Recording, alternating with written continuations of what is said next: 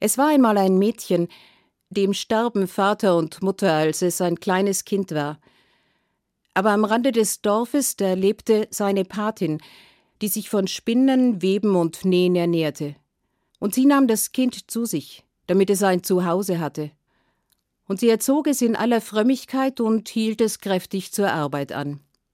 Als das Mädchen 15 Jahre alt war, da wurde die Alte krank und rief das Kind zu sich ans Bett. Meine liebe Tochter, ich fühle, dass mein Ende herannaht. Ich hinterlasse dir das Häuschen. Darin bist du vor Wind und Wetter geschützt.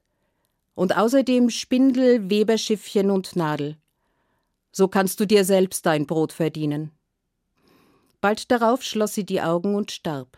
Und als sie zur Erde bestattet wurde, da ging das Mädchen bitterlich weinend hinter dem Sarg her und erwies ihrer Patin die letzte Ehre.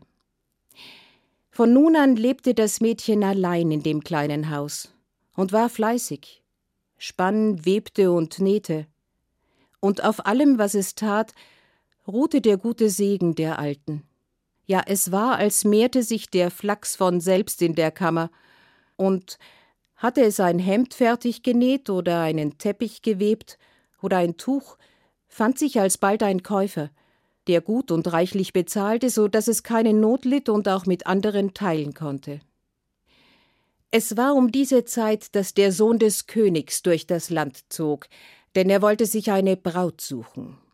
Nun war es so, eine reiche, die wollte er nicht, und eine arme, na die sollte er nicht heiraten.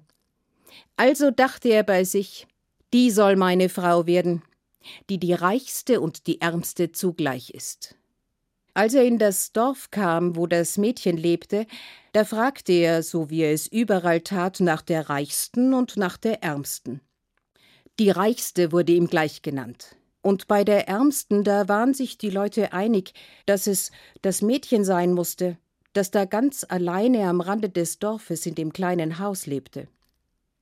Der Königssohn ritt zunächst zur Reichen. Und wie er dorthin kam, da saß sie in vollem Putz vor der Haustür. Und als sie merkte, dass er zu ihr kam, oh, da stand sie auf und ging auf ihn zu und verneigte sich vor ihm.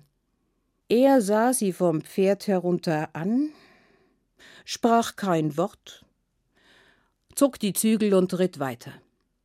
Als er zu dem Haus kam, in dem die Ärmste lebte, da war sie nicht vor dem Haus, sondern saß in ihrer Stube.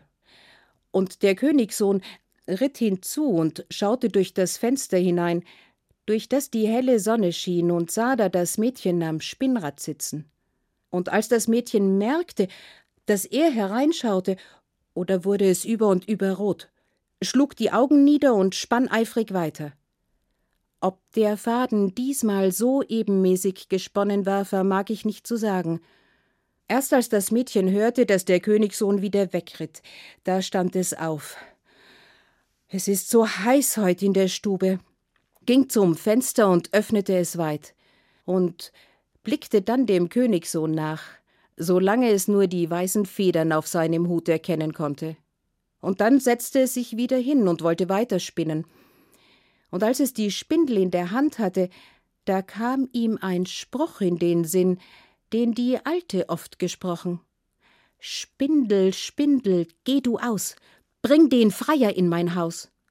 Und was geschah? Da sprang ihm die Spindel aus der Hand und durch die Stube und über die Türschwelle. Und voller Verwunderung stand das Mädchen auf und schaute ihr nach und sah, wie die Spindel lustig in das Feld hineintanzte und einen goldenen glänzenden Faden hinter sich herzog. Dann ging das Mädchen wieder und setzte sich an den Webstuhl und wollte weben. Die Spindel aber tanzte immer weiter. Und eben als der Faden zu Ende war, da hatte die Spindel den Königssohn erreicht. Und der sah sie und den goldenen Faden. Du willst mir wohl den rechten Weg zeigen. Und er drehte sein Pferd und ritt zurück. Das Mädchen aber das hatte nun das Weberschiffchen in der Hand, und da kam ihm wieder ein Spruch in den Sinn und schon über die Lippen. Schiffchen, Schiffchen, webe fein, führ den Freier mir herein. Und da sprang ihm auch das Schiffchen aus der Hand und flog zur Tür hinaus, und draußen vor der Türschwelle, da fing es an, einen Teppich zu weben, schöner als man je einen gesehen hatte. Da blühten Rosen und Lilien auf beiden Seiten, und in der Mitte auf goldenem Grund, da wuchsen grüne Ranken empor, Hase und Kaninchen tummelten sich darin, und Reh und Hirsch streckten ihre Köpfe empor.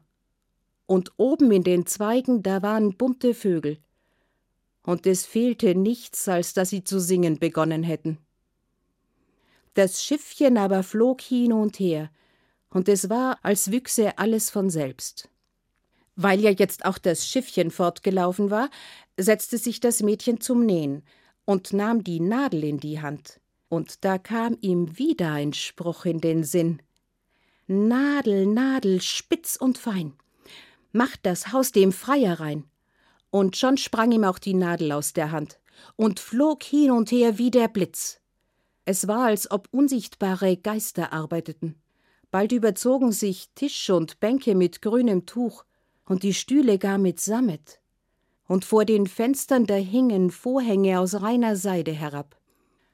Als die Nadel den letzten Stich getan, da hörte das Mädchen die klappernden Hufe. Und kurz darauf, da war der Königssohn angekommen, stieg vom Pferd und ging über den Teppich in die Stube hinein. Und da stand das Mädchen in seinem ärmlichen Kleid in all der Pracht und glühte doch wie die Rose im Busch. Du bist die Ärmste und die Reichste. Du sollst meine Braut sein. Das Mädchen antwortete nicht, aber es reichte ihm die Hand. Und da führte er sie hinaus und hob sie auf sein Pferd und brachte sie in sein königliches Schloss. Dort wurde in großer Freude Hochzeit gehalten. Spindel, Weberschiffchen und Nadel verwahrten sie in der Schatzkammer des Schlosses und hielten sie stets in großen Ehren.